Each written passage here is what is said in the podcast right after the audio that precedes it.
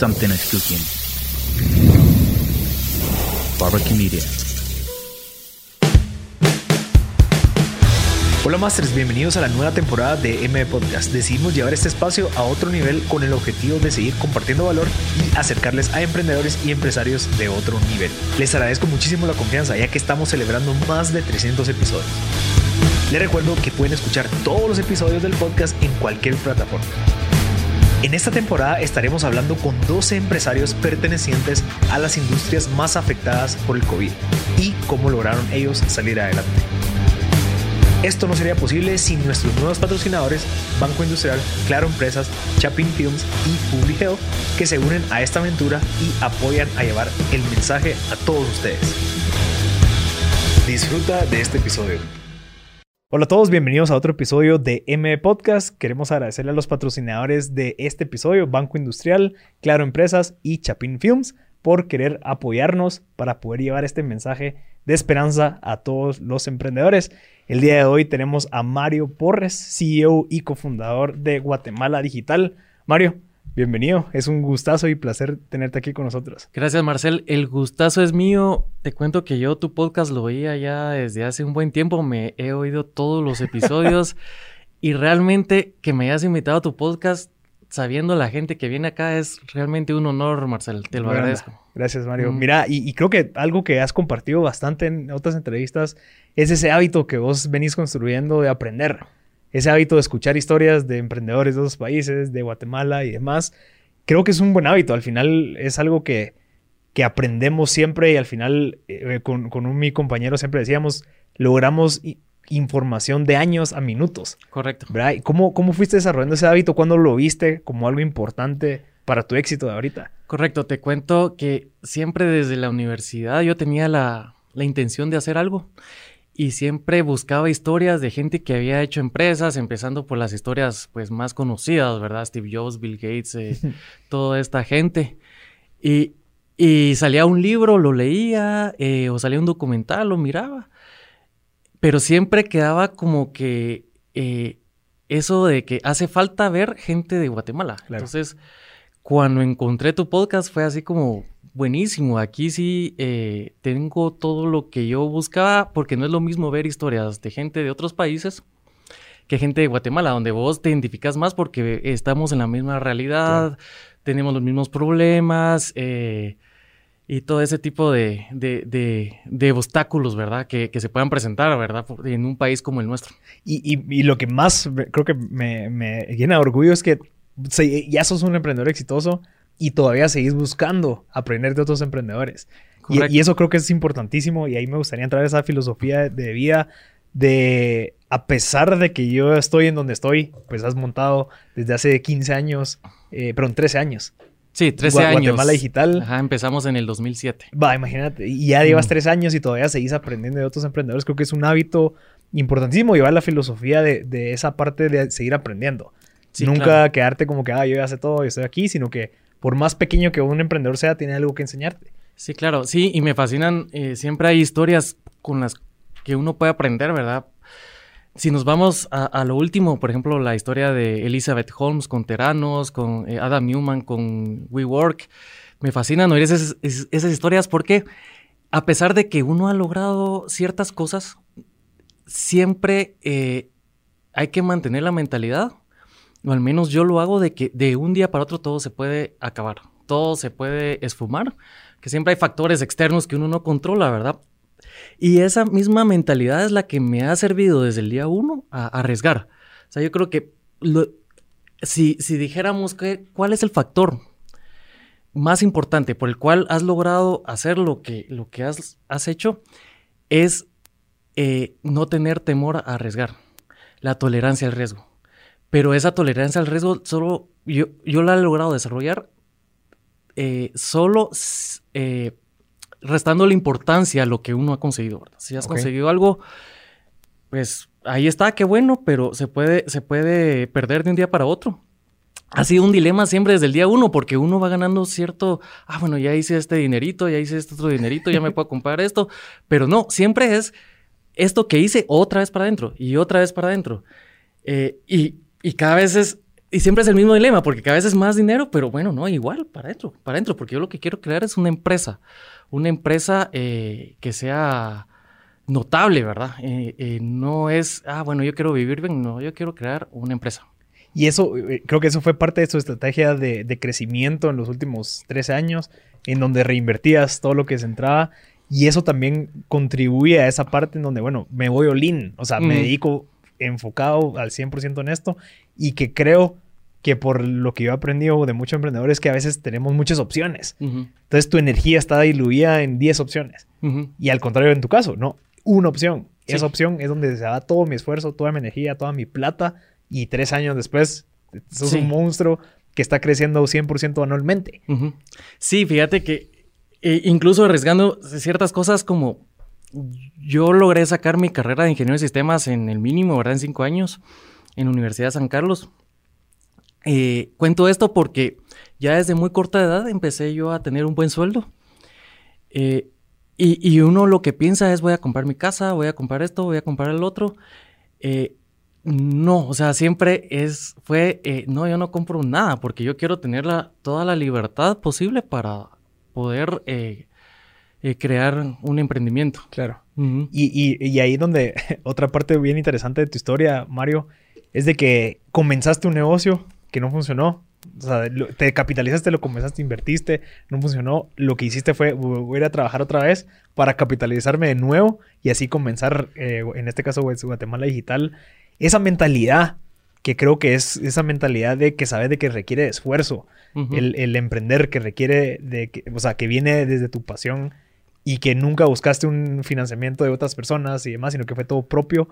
¿Cómo fuiste desarrollando esa habilidad y a base de qué viene esa como mentalidad de que no, o sea, el, eh, eh, hay que trabajar, hay que esforzarnos y tres años todavía seguís esforzándote? Me comentabas que, que seguís liderando la empresa como en el primer día. Entonces, ¿cómo, de dónde viene esa, esa parte? ¿Son de tus papás? ¿Es de algún tío?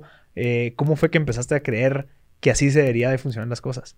Sí, mis papás son un gran ejemplo para mí. Ellos se esforzaron bastante, pero lamentablemente como la mayoría de familias en Guatemala, ¿verdad? Por mucho que trabajes no significa que vas a tener lo suficiente, ¿verdad? Entonces, ellos fueron un, gran ejemplo para mí. Eh, eh, pero, sin embargo, por las limitaciones económicas que teníamos, eh, eso tal vez como que me caló un poco, ¿verdad? Y me hizo tener ese ímpetu por, por, tener más o, sobresalir o, subir de... Eh, o, superarme, ¿verdad? Eh, al final eh, tampoco fue una cuestión de, contactos. Me recuerdo, yo, hay, puntos claves, ¿verdad? En, mi, vida. uno de esos fue, me recuerdo una vez que mi tío me enseñó una computadora que tenía siete años y yo estaba fascinado con, con eso y decía, ¿qué es eso? Fue, tuvieron que pasar otros nueve años para volver a ver una computadora. Entonces no tuve ningún contacto con, con, computadoras antes de los 16. Empecé a, a, estudiar bachillerato en computación. Y en cuarto bachillerato, pues eh, apenas si había chance de usar el laboratorio, etc. En eso mi tío me regaló una computadora que para ese tiempo ya era obsoleta porque era una XT sin disco duro, había que meter el disquete para arrancarlo, después otro disquete para, para lo que querías usar. En ese tiempo ya había monitores a colores, el mío era monocromático, ya había eh, computadoras con, discos duros y todo, pero yo estaba fascinado, estaba así, era, no me lo creía, ¿verdad? porque yo no, tenía ni siquiera consolas de videojuegos ni nada electrónico. Entonces yo miraba eh, eso de donde yo podía tenía mecanismos electrónicos que, ah, o sea, no es, no es lo mismo de agarrar un libro de papel, que es siempre lo que había hecho, solo estudiar en, papel, no, ahora podía crear cosas. O sea, entonces esa fascinación me llevó a que en tres meses yo tenía el libro de, de, Turbo Pascal, ¿verdad? Para aprender, aprender a programar del colegio, pero en tres meses ya lo había hecho todo. En el colegio, ya había, ya en, en abril, ya me sabía todo lo de quinto bachillerato.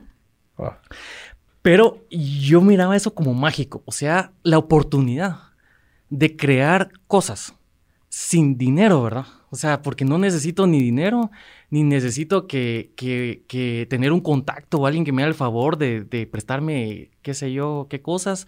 Entonces, para mí la programación fue como algo que vino a cambiarme la vida y que me, o sea, que, es una herramienta que me lleva a lugares donde yo no hubiera imaginado.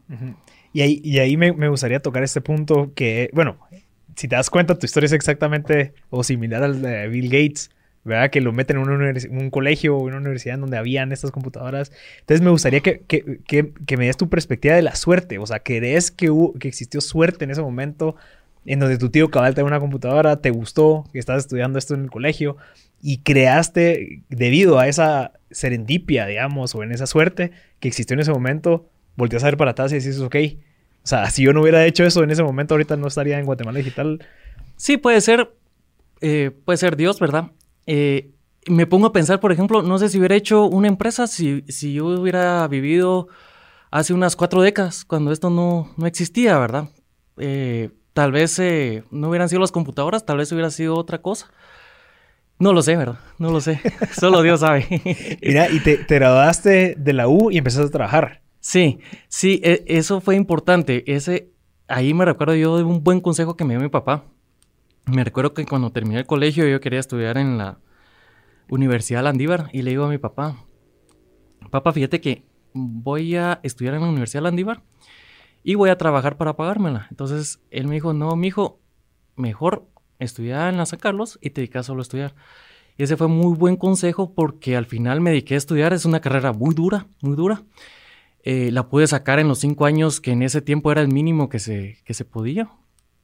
Y empecé a trabajar ya hasta en quinto año, pero eh, es, fue un buen, muy buen consejo que mi papá me dio. Eso me permitió haberme graduado muy rápido y comenzar a experimentar ya, ¿verdad? O sea, ya tener un, un, un, un trabajo de, que ya me, me, me, daba una buena, un buen capital para ya empezar a experimentar con, con, con alguno que otro proyecto que ya empezaba yo a querer hacer. Claro. ¿Y seguiste estudiando después? ¿Estudiaste algo, algo más? No. ¿No? No. Ni, no, te, no, no te metiste algo, algún otro curso de algún otro tema distinto, nada. Fíjate que sí, como a los cinco años, como que se puso de moda, estoy hablando como del 2005. Se puso de moda que todo el mundo estaba sacando maestrías y, y de todo, ¿verdad?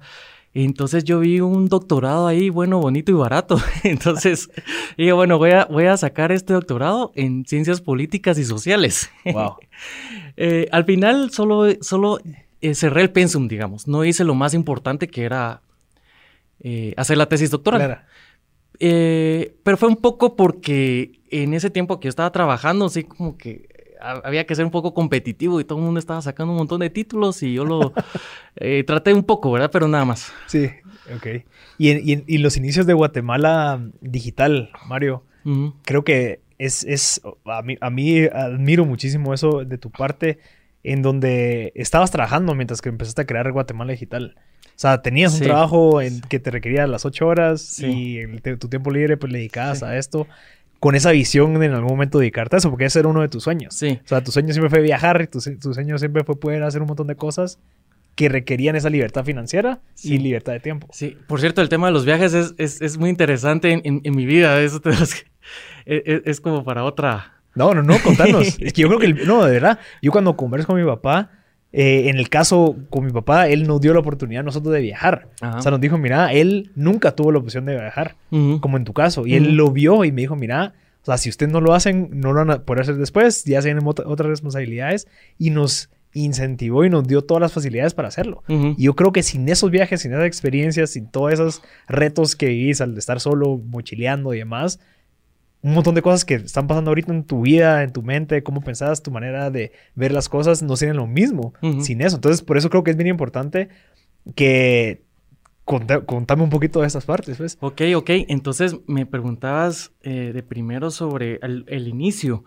Mira, la verdad es que hay que estar como, como enamorado de, de, de lo que querés hacer porque cuesta. Al principio, eh, yo empecé a desarrollar la, empecé a hacer una paginita, ¿verdad? De, de, de, fotos de la familia un poco por hobby. Y se me ocurrió, bueno, ¿y si trato de vender un par de productos? Y los publiqué y se comenzaron a vender. Eh, pero ¿a qué horas los entrego? Decía yo. Entonces agarraba mi hora de almuerzo para ir a entregar. y llegaba en la noche a, a, a, trabajar, porque ya que se comenzaron a vender productos, al principio fue una página estática donde simplemente, digamos que en Word hiciste la página y la, y la subiste, ¿verdad? Después ya necesitaba, bueno, ahorita sí ya son más productos y necesito comenzar a, a crear una página que es exactamente la misma que se ve hoy, esta página María, esa fue la que creé hace tres años. Eh, pero al final, en, en, comercio electrónico, ese, ese no es un tema tan relevante, sino que lo relevante ahí es que hay un catálogo grande, precios exactos, eh, precisión en los tiempos de entrega. Pero, sin embargo, sí estamos, sí estamos ya tratando de cambiar el, el, el, el, el look. look and feel. Ajá. ya estamos en eso, o sea, pero... 13 años después. Sí, 13 años después, pero siempre, es que siempre han habido cosas que, que se han sobrepuesto, ¿verdad? Y eh, comencé a comprar bastante producto, entonces yo tuve la gran suerte de que yo ya estaba casado, me acababa de casar y mi esposa, eh, ella o sea, yo necesitaba también ya comenzar a recibir mercadería y no lo podía hacer. Porque o sea, estabas trabajando. Estaba trabajando y, y, y, de hecho, eh, incluso a veces tenía que una que otra vez llamar a algún cliente, ¿verdad? Y ahí trataba de ver cómo, cómo hacía. Eh, pero cuando ya se comenzó a, a aumentar un poquito la, la, la carga de, de trabajo, eh, mi esposa me, me, me, pudo ayudar, ¿verdad? Ella, ella comenzó a recibir la mercadería en la casa, ella pudo comenzar a, a, a confirmar las órdenes con los clientes, a hacer una que otra entrega. Y ya al año y medio que yo estaba eh, trabajando y con Guatemala Digital, ya me decidí a lanzarme a, a, Guatemala Digital. ¿Y tenías una meta, digamos, de Guatemala Digital como para decir, ok, si llego a esta meta, me salgo de la empresa? ¿O dijiste, no, ahorita es el momento porque Fíjate está que sí, fue un tema también de que se complicó un poco las cosas donde yo estaba. Entonces, eh, no, no había tanto una, una, meta. De hecho, ya me quería salir antes, pero como que da Claro. Da miedo ese, ese paso. Y era segunda vez que lo hacía, porque la primera vez fue en un proyecto que traté de hacer cuando tenía como 24 años. O sea, ya estás como, bueno, lo quiero hacer. Eh, voy a renunciar el mes que viene. Y no, y bueno, el mes que viene, y el mes que viene, y no, y hasta tiene que ser una, en mi caso fue una combinación de que ya quería irme con otra cosa, ¿verdad? Que ya me dio el empujoncito. Claro. Eh, y, pero porque da miedo, ¿verdad? Porque yo ya tenía un buen sueldo y ni la mitad del sueldo me lo gastaba. Entonces, más de la mitad era para la empresa. Entonces dije, ¿cómo le voy a hacer cuando ya no tenga este, claro. este ingreso? Afortunadamente me las ingenié, mi medio de financiamiento. Eh, lo cuento. Ajá, bueno, las tarjetas de crédito lo cuento porque para que la gente sepa que se, que, que se puede eh, y no solo conseguir gente que, que eh, invierta en uno. Eso sí hay que tener mucho cuidado, ¿verdad? Eh, yo logré eh, fabricar un ciclo de compra y de venta que era inferior al, al, al, al, corte. Al corte, ajá, al, al, tiempo que te da la tarjeta de crédito. Inferior en, en, cierto, en cierto porcentaje. O sea, por lo menos, si yo compraba 100 productos, yo topaba la tarjeta al día siguiente de que había cortado. La topaba de un solo. Compraba 100 productos y 70 de esos productos ya los había vendido antes de la fecha de pago. Pero como vendiste 70, no los vendiste a lo que te costó, lo vendiste, claro. le sacaste una ganancia. Entonces me alcanzaba para, para, para, para pagar la tarjeta. Ajá. Eso sí, o sea, sí hubieron un par de veces que me quedé. O sea, yo siempre vi una cantidad exagerada que cualquiera diría. O sea, estás loco. O sea, ¿cómo puedes dormir debiendo esa cantidad de dinero? Siempre debí una cantidad impresionante de dinero porque comencé a sacar una, dos, tres, cuatro, cinco, diez, veinte, treinta tarjetas de crédito. ¿Y, lo y, ¿Y lo volverías a hacer? Sí, claro. Sí. Claro, sí, sí, sí, sí. ¿Qué aprendiste de eso? O sea, ¿crees que, que el hecho de que, o sea, muy probablemente también había una responsabilidad detrás tuya? Te puedo dar dos cosas que son claves. Te puedo enumerar dos, dos eh, eh, habilidades claves que tenés que tener. Uno es disciplina. Una es disciplina y lo otro es ir probando poco a poco. Uh -huh. Tampoco se trata de de una vez eh, este, meterte a cosas que después no vas a poder manejar. Claro. Yo creo que es muy poco a poco, al final se ve, nosotros ya llevamos 13 años, no, es, no ha sido de un, de, un, de un día para otro. Entonces, disciplina y, y, y, y, paciencia. ¿Y hace 13 años sí había competencia? ¿O quién era tu competencia directa? ¿O a quién viniste a moverle el mercado cuando abriste? Sí, había, ya estaba eh, Pídelo Rápido, ya estaba Iguama. O sea, empresas de courier. Sí. Directamente. Sí. Pero ninguna tenía inventario como en tu caso. Eh, sí, que yo recuerde, no, fíjate. yo creo yo recuerden, no, así puramente comercio electrónico con inventario propio. Mm, habían páginas, pero muy, muy pequeñas. O sea, siempre, yo me recuerdo, desde que empecé, he, tratado de seguirle la pista a todos los que entran.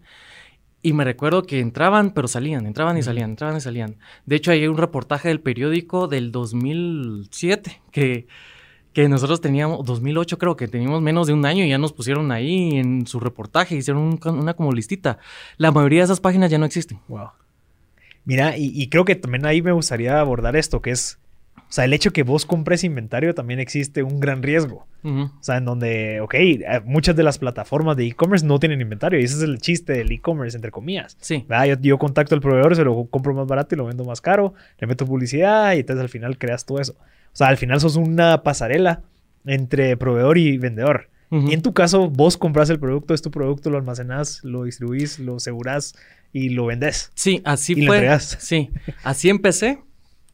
Así sigo, pero ya con un modelo híbrido. Pero yo manejé mi propio inventario con mi propio dinero nada más desde el 2007 hasta el 2015. El tema es que eh, yo miraba eh, que la gente se quejaba mucho de páginas que, traían bajo, bajo pedido y decía yo, no, yo solo... Dos semanas, tres semanas de entrega. Yo, yo daría ese servicio solo si tuviera un courier, pero conforme fue creciendo Guatemala Digital, eh, yo ya pude ir contratando más gente, que al principio es, es a veces hasta es desesperante, ¿verdad? Porque tienes que hacer de todo, ni siquiera podía tener un contador, yo tenía que hacer mi contabilidad. Y, y tienes que lidiar con todo y decís, eh, quisiera yo que viniera alguien y bueno, te va a dar tanto plata y ya tengo de todo.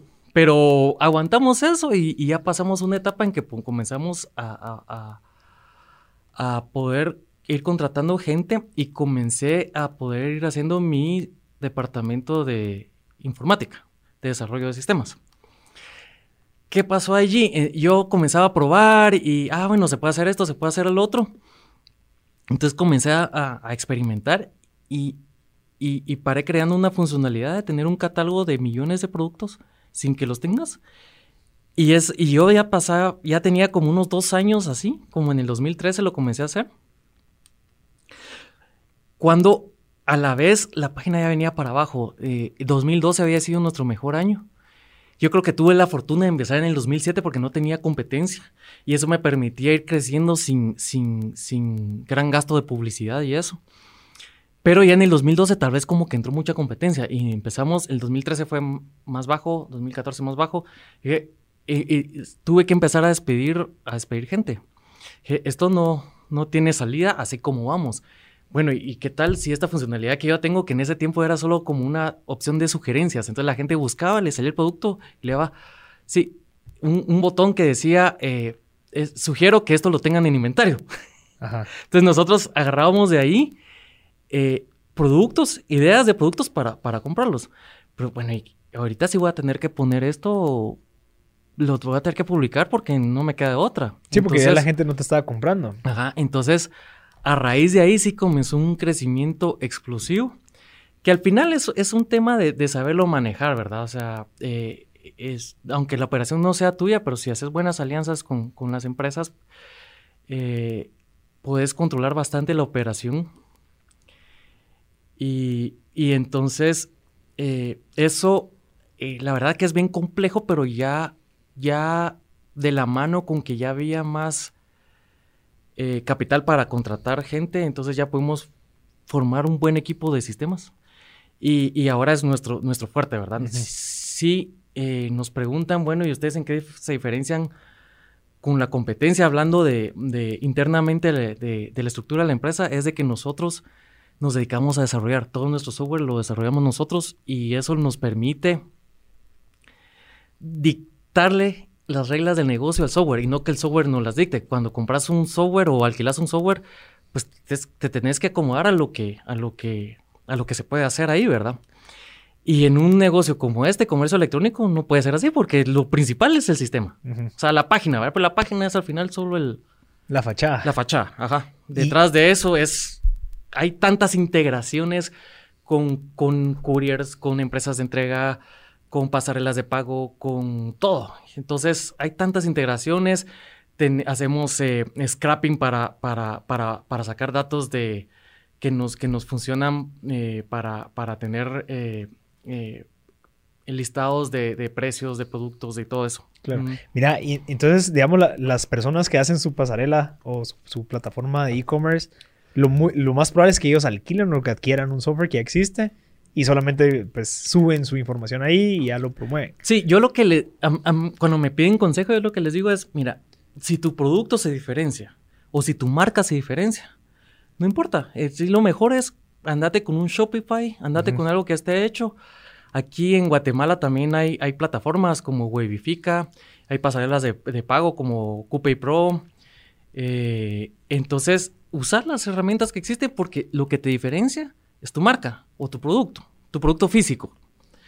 Eh, pero si no, si vos puramente lo que querés hacer es comercio electrónico y vender lo que caiga, lo que sea, lo que esté de moda, hace tu página, desarrollala, porque eso va a ser el núcleo de, tu modelo de negocio.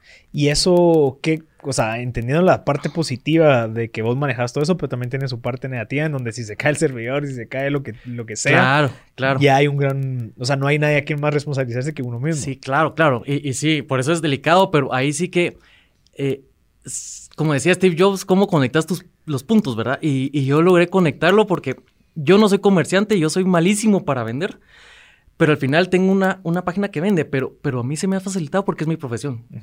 Entonces... Y te eh, gusta, pues. Y me gusta, incluso hasta hace un par de años todavía programaba, ahorita ya no puedo, ya no me queda tiempo.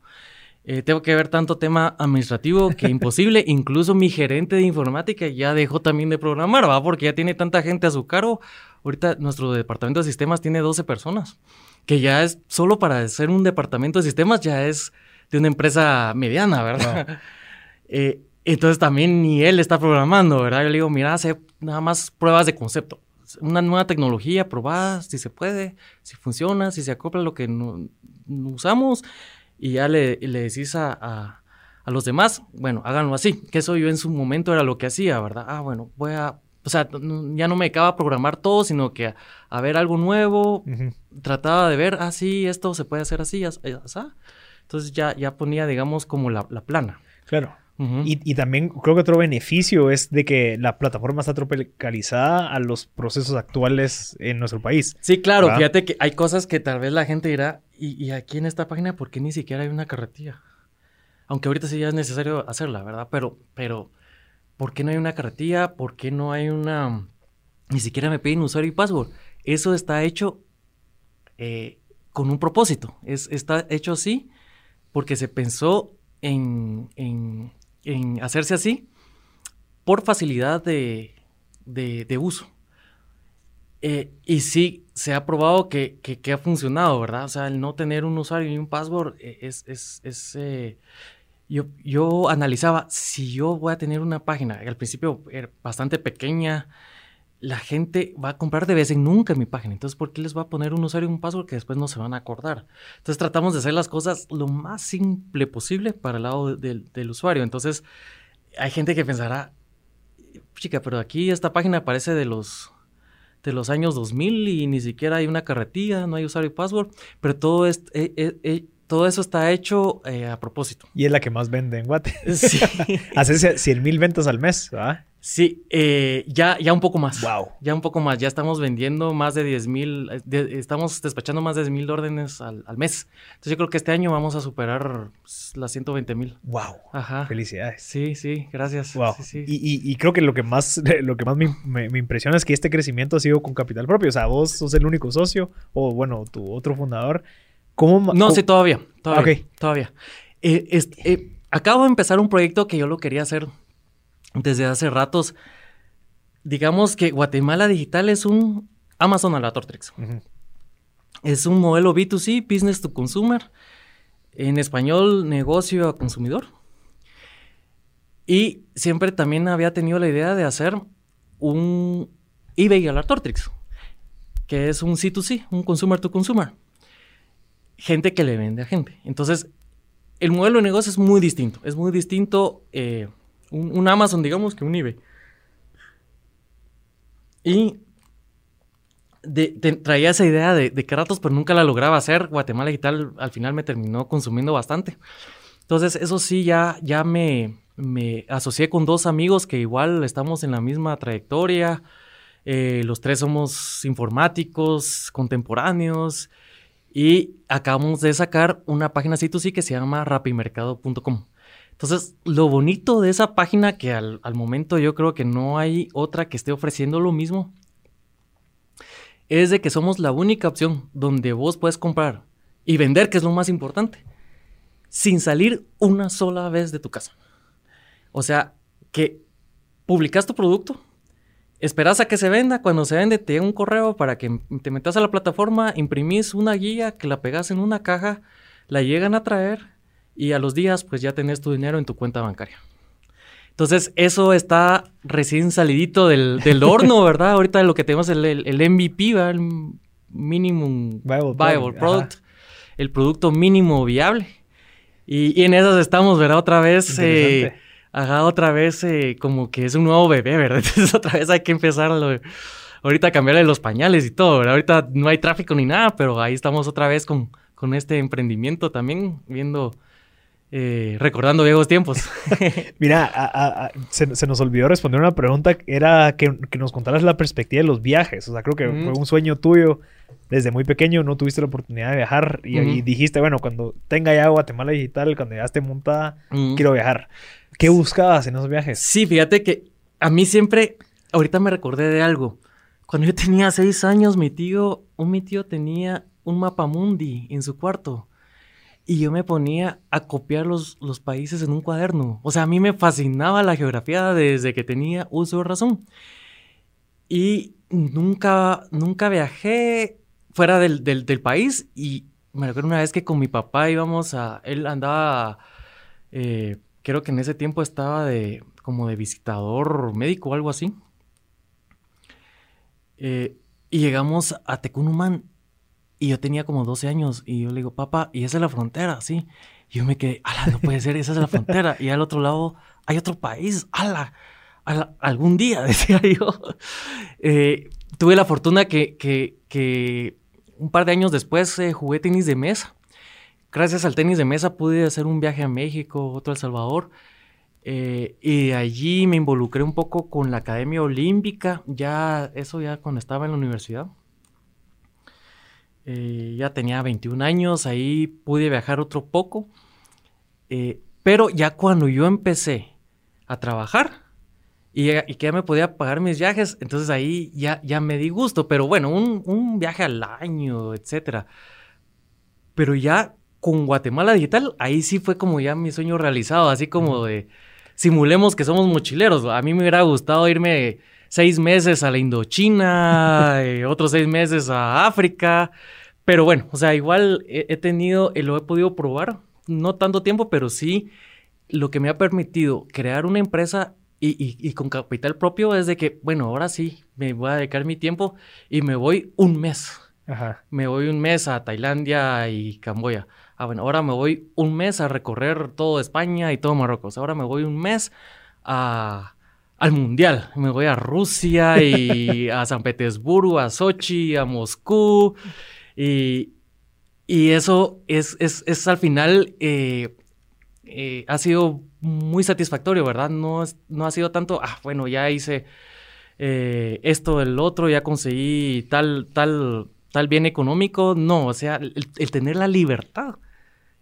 Porque al final la vida se, se te va claro. rapidísimo. O sea, ¿para qué uno está, ah, bueno, que voy a comprar casas o qué sé yo? Si de todos modos se te pasa de verdad la vida increíblemente rápido. Entonces yo siento que la mejor manera de, de, de, de invertir como que lo que has logrado ganar es, es, es en cosas que te hagan vivir uh -huh. el momento.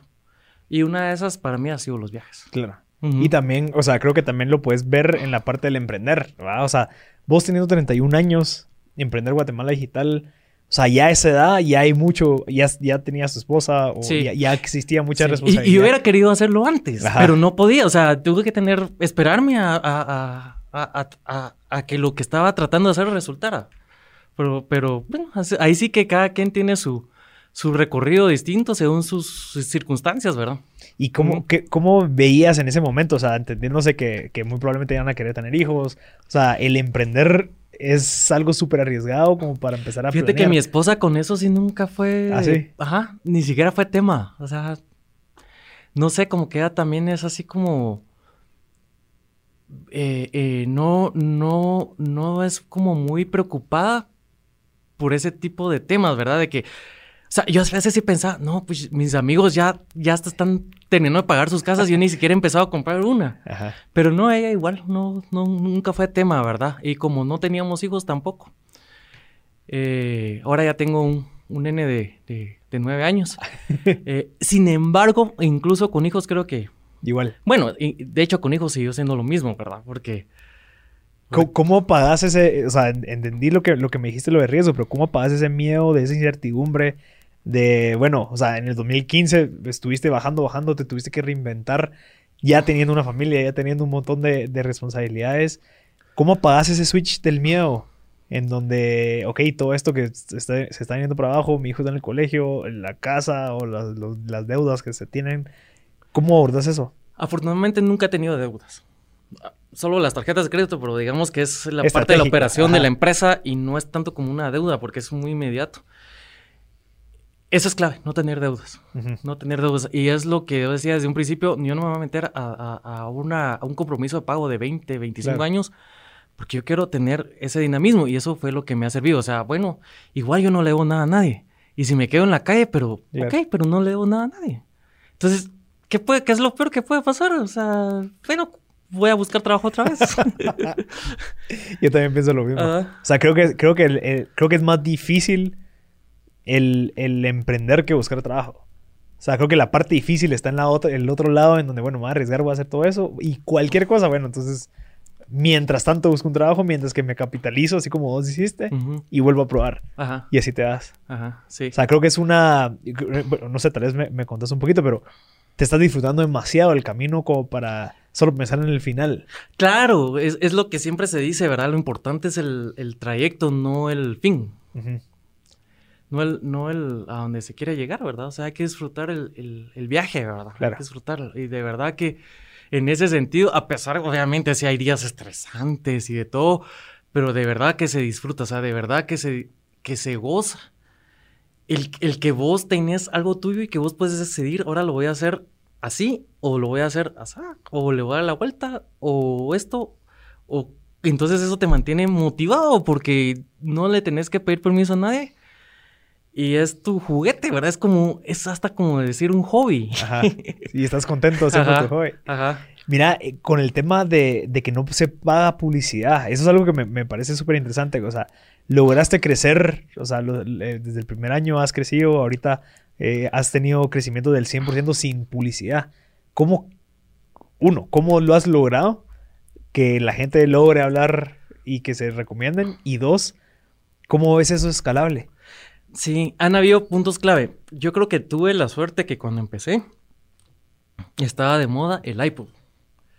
Y en ese tiempo solo lo vendían dos, dos eh, empresas en Guatemala. Y lo vendían bastante caro. Entonces era como muy fácil mandar a traer el, iPod y todavía te quedaba un buen margen para ganarle.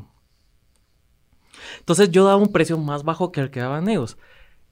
Ese, esa diferenciación de precio me permitió eh, poder crecer. Combinado con, en ese tiempo sí, sí pagué publicidad eh, hasta tal vez como en el 2016, pero nada más era Google. Y no era pero ni el 0.5%.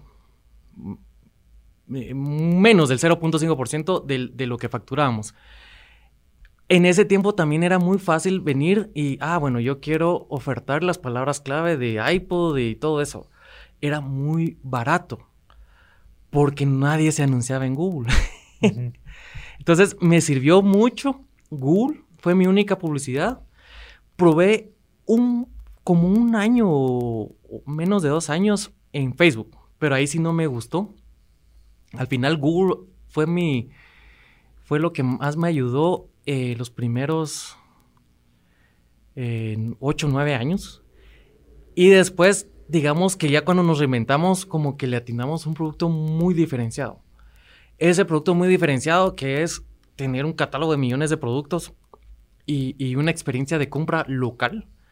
con factura del 100% de lo, de lo que se paga, etcétera, es ya lo que nos está ayudando a que eh, simplemente que la gente se vaya eh, Recomendando. recomendando, ¿verdad? De, de- de boca en boca. Entonces ahorita la verdad que estamos en una posición pero de privilegiada, ¿verdad? Privilegiada porque quien no quisiera ir- tener ese crecimiento y sin publicidad. Claro. Y, Ajá. ahor- y ahorita, en esta época de este año de la pandemia, me, eh, pues en- encontré que no creciste en temas de ventas, sin embargo, creciste en tráfico. Eh, bien, O al revés. Eh, fíjate que ahorita ya hoy por hoy te puedo decir, estuvo loco, estuvo loco. Eh, eh, marzo, abril bajamos, abril sí fue súper bajo, abril estábamos vendiendo eh, la- casi la mitad de lo que vendíamos en, en febrero. Pero después llegamos a julio y en julio estábamos vendiendo un más del doble de lo que vendíamos en febrero. Ok. Y después volvimos como a bajar. Pero, sin embargo, estamos vendiendo casi el doble de lo que vendíamos antes de la pandemia. Entonces yo creo que al final eh, todo, todo está como volviendo a la misma tendencia de antes de la pandemia.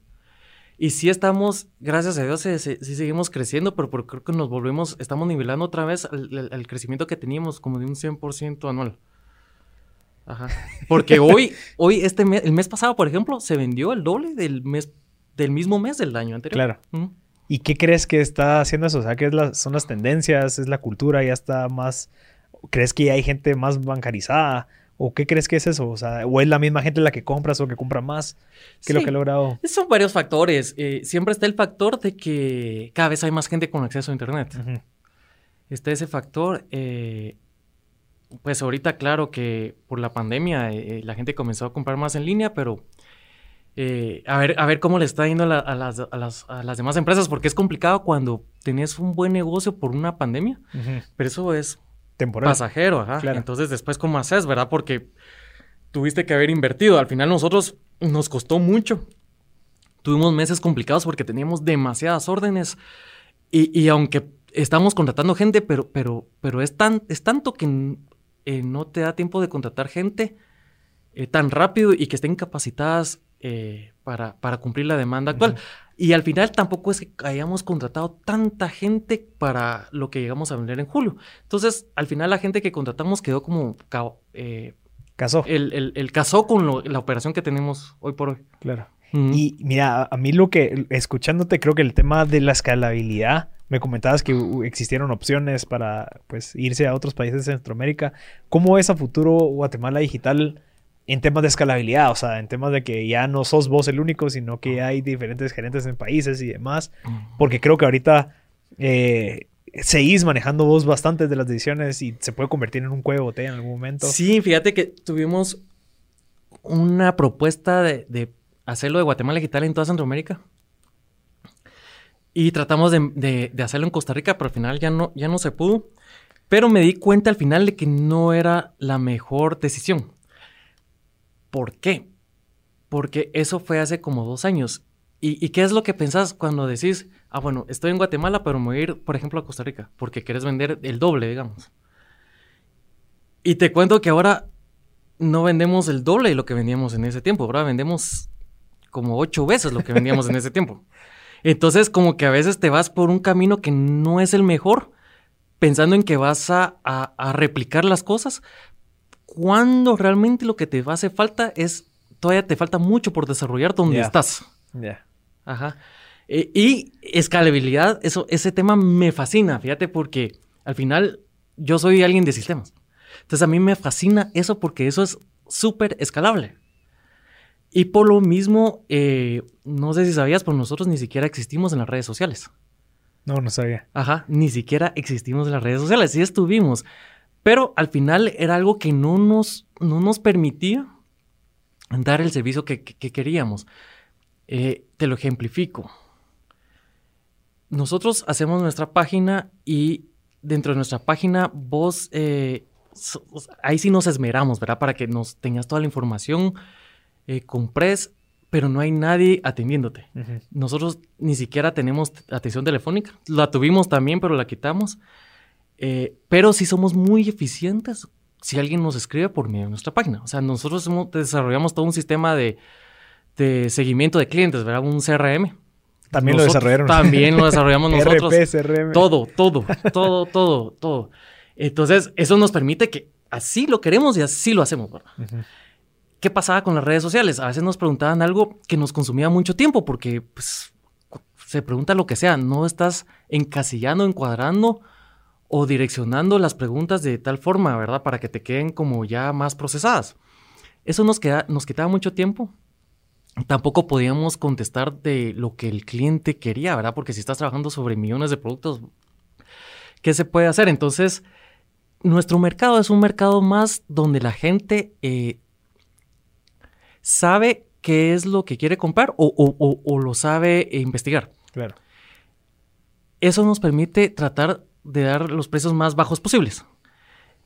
¿Qué pasa con las redes sociales? Que, que no es, para nosotros no es algo escalable. O sea, si hoy vendes 100 con dos personas, y si quieres vender mañana 200, necesitas cuatro personas. Si quieres vender 400, necesitas ocho. ¿Por qué? Porque es un trato, es, es, una operación muy manual. Sí. Muy manual. Entonces, nosotros preferimos salirnos de las redes. Eh, porque la gente eh, también se acostumbra a que mira el icono de Facebook y se mete a Facebook a preguntar. Y nosotros teníamos nuestro sistema de, preguntas, pero de, todos modos, la gente nos buscaba en Facebook. Y al final, el tema es no dejar de atender a la gente, sino eh, le queremos dar el mejor servicio posible a nuestro público. Y, si, y si nosotros tenemos un montón de gente atendiendo en redes sociales, no podemos dar tan buenos precios. Claro si, si, si la gente pregunta por, por, redes sociales, no la estamos guiando tan bien como en nuestra página, donde si quieren preguntar por un producto, eh, ya los como que le metemos otra búsqueda ya para que ubique el producto y dentro del producto ya pregunte, nosotros sabemos de qué nos está preguntando, etcétera. Entonces, al final, nuestra, nuestra estrategia fue salirnos de las, de las redes sociales. Interesantísimo. y, Eso, y, eso creo que confirma la importancia de esa parte de la escalabilidad, no solo el crecimiento, porque pudiste haber crecido en Facebook y demás, sí. contratando más gente, manejando ese flujo que estoy seguro que no sería tan eficiente como en la página web. O sea, yo me meto en la página y es porque ya estoy buscando algo. No solo voy a preguntar para comparar, digamos, voy a preguntar para ver qué pasa y que me dejen ahí eh, sin contestar. Entonces creo que, que excelente. Creo que ese es un punto valiosísimo porque al final eh, eh, confías tanto en tu servicio que querés que la gente pase por ahí y que no me agarren por cinco lados distintos. Sí, correcto, correcto. Y, mira, no digo que sean malas las redes sociales, son buenas. Pero, pero ahí, en, lo bueno está el, detalle, que son tan buenas, o sea, en un día eh, pones una página y si le metes plata, ya empezás a vender. Pero lo mismo, esa misma facilidad después te traiciona, ¿verdad? Claro. Porque entonces seguís dependiendo, seguís dependiendo de Facebook, de Instagram. Y, de pauta y todo eso. ajá, entonces si no pagas, si un día dejas de pagar, ya no, digamos que tal vez sí sigues vendiendo, pero no lo, lo, lo, que estás acostumbrado a vender. Interesante. Entonces, entonces es, sí, son buenas redes sociales, pero ¿qué es mejor? Todavía que eso, es no depender de eso. Claro. Entonces, ¿qué es mejor que eso? Desarrollar tu propia plataforma. Interesantísimo. Ajá. Y, en algún momento se han puesto a pensar en vender una plataforma como Guatemala Digital como el esqueleto para que otras empresas monten su e-commerce similar. Sí, fíjate que, que, lo quisimos hacer en... Eh, sí, ha, surgido la idea, hemos tenido alguna que otra propuesta.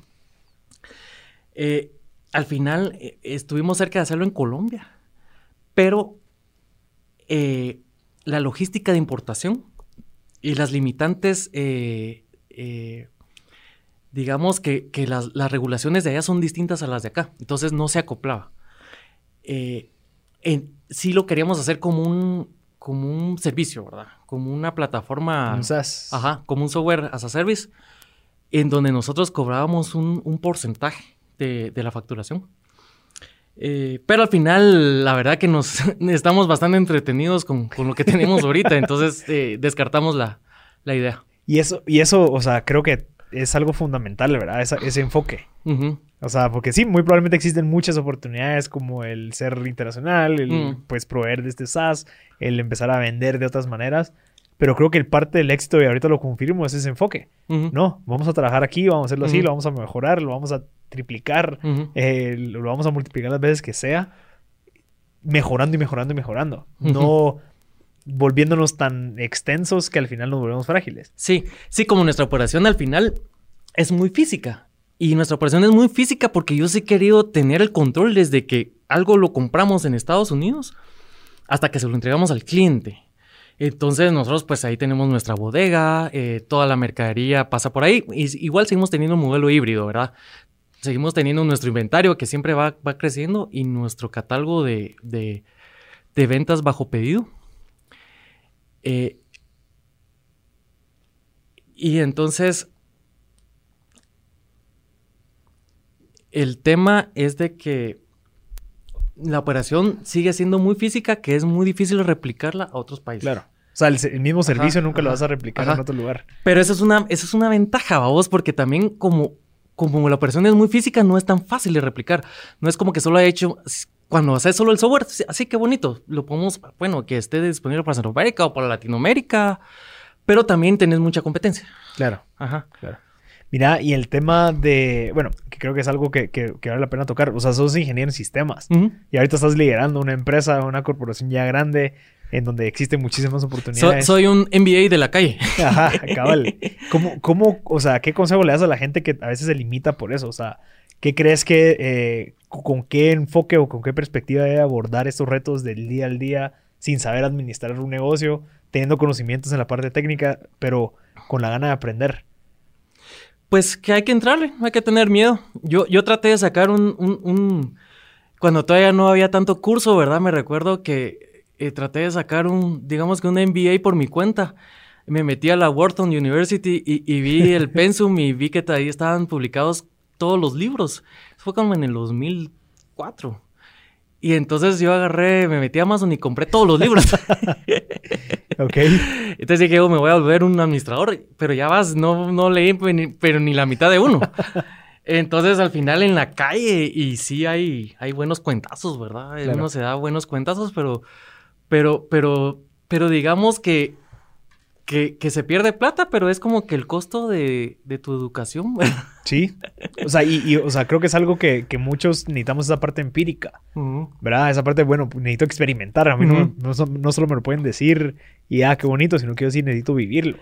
Que, yo creo que ese, ese factor es obligatorio. El tema de ir a la universidad a estudiar un MBA es opcional. Lo obligatorio es hacerlo en la calle. Claro. Ajá. Claro, buenísimo. Mario, Excelente. Eh, ¿Crees que tenés algún libro que nos puedas compartir, que, le pueda servir a la audiencia? Sí, sí, sí. Hay un libro que se llama Founders at Work de Jessica Lillingston. Ella es una de las fundadoras de Y Combinator. Ok. El libro es viejo, el libro es como del 2006, pero tiene 20 historias. Entre esas está, hay, entrevistas, pero son entrevistas extensas. Airbnb todavía no existía en ese tiempo, pero, pero, es, pero igual se aplica, se aplica perfecto. Está, por ejemplo, el de Adobe, Adobe, mm. eh, está Bosniak eh, eh, de Apple y, muchos más. Pero son como entrevistas muy, muy íntimas. Entonces, donde la gente te cuenta lo bueno y lo malo. Y, a veces te cuentan, sí, que, que, gracias a la, a la inversión, a los inversionistas, hay otros que no, que los inversionistas eh, son una lata, solo se aprovecharon de mí, eh, de todo, de todo. Eh, entonces, ese libro, ah, pues, te podría decir un montón de ese tipo, pero ese me gusta mucho porque son 20 historias distintas. Entonces, ese libro es, uno de los que, digamos que es el primero que recomiendo para la gente que, está em, empezando un negocio. Y más si es en el tema de tecnología. Claro. ¿Y qué, qué, te dirías a vos cuando tenías 31 años? Desde ahorita, o sea, de tu perspectiva de ahorita, ¿qué te dirías si te ves de 31 años? Ah, eh. Contratar de una vez. Un contador. Un contador, sí. ¿En serio? Sí, sí. Pero es que igual no, igual no se puede. Es que es como, bueno, o sea, al final uno hizo malabares y tocó hacerlo. Tocó resolver tocó resolver. Sí, no sé, fíjate. No sé qué. Uno, uno de los invitados se dijo gracias. ¿Sabías? Dijo, mira, yo me diría gracias por querer arriesgarte y poder tener esa capacidad de poder ser valiente y tirarte al agua, porque obviamente 20 años después está donde está por esa decisión que te tomó hace 25 años. Bueno, lo- obviamente lo que le diría es, mira, sí, sí funciona. Tengo el futuro, dale. ¿Verdad? Sí, dale, no te preocupes. Claro. Buenísimo. Ajá. Mira, Mario, de verdad, te lo agradezco. Excelente trabajo. Y, y le, le recuerdo a la gente que es- existe rapimercado.com. ¿verdad? para que entren a ver, que vendan sus productos. Que ya no me no nos dio tiempo tanto de avanzar, pero tal vez me gustaría. ¿Cómo vas a competir directamente con Facebook Market y con todas esas plataformas gratuita- gratuitas que existen para poder vender tus productos? ¿Cómo lo harías o cómo lo vas a hacer? Ahorita eh, está sencillo, ¿verdad? Porque ahorita sí nos diferenciamos. ¿Por qué? Porque Facebook Market y todo eso, OLX, son solo clasificados. Una empresa C2C lo que hace es garantizarte la transacción, que el que Mm. compra reciba su producto, lo que pidió, y que el que venda reciba su dinero. Entonces eso puede que en Facebook, Facebook Market no pase, ¿verdad? Claro. Puede que, que engañen a la gente, etcétera, y es, es precisamente el vacío que viene a llenar una empresa C2C como la de Rappi Mercado. Qué buen pitch. Ahí en 30 segundos. no, Mario. Elevator pitch. Cabal, te lo agradezco. Y buenísima onda por estar acá. Y qué, qué honor saber que escuchabas el podcast y que te sirvió bastante. Gracias, Marcel. Y, y fíjate que eh, te agradezco a vos un montón. Eh, me siento muy honrado, como te lo había dicho, de estar acá. O sea, que es como un- estar en un cuadro de honor, ¿verdad? y, y te felicito por tu podcast. Me fascina tu podcast. Eh, espero que te- hayan cualquier cantidad de temporadas más y un montón de gente más.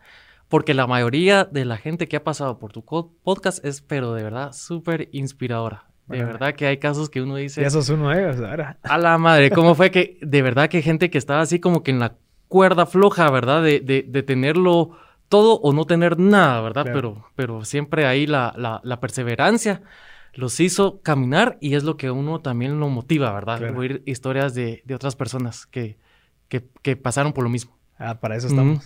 Gracias, Mario. Buenísima Gracias, onda. Marcel. Gracias a todos los que lograron escuchar hasta el final. Agradecemos de nuevo a los patrocinadores BI, Claro Empresas, Chapin Films por apoyarnos a llevar este mensaje tan preciado como el que acabamos de obtener con Mario Por, el CEO de Guatemala Digital y de Rappi Mercado. Así que gracias a todos y nos vemos en la próxima.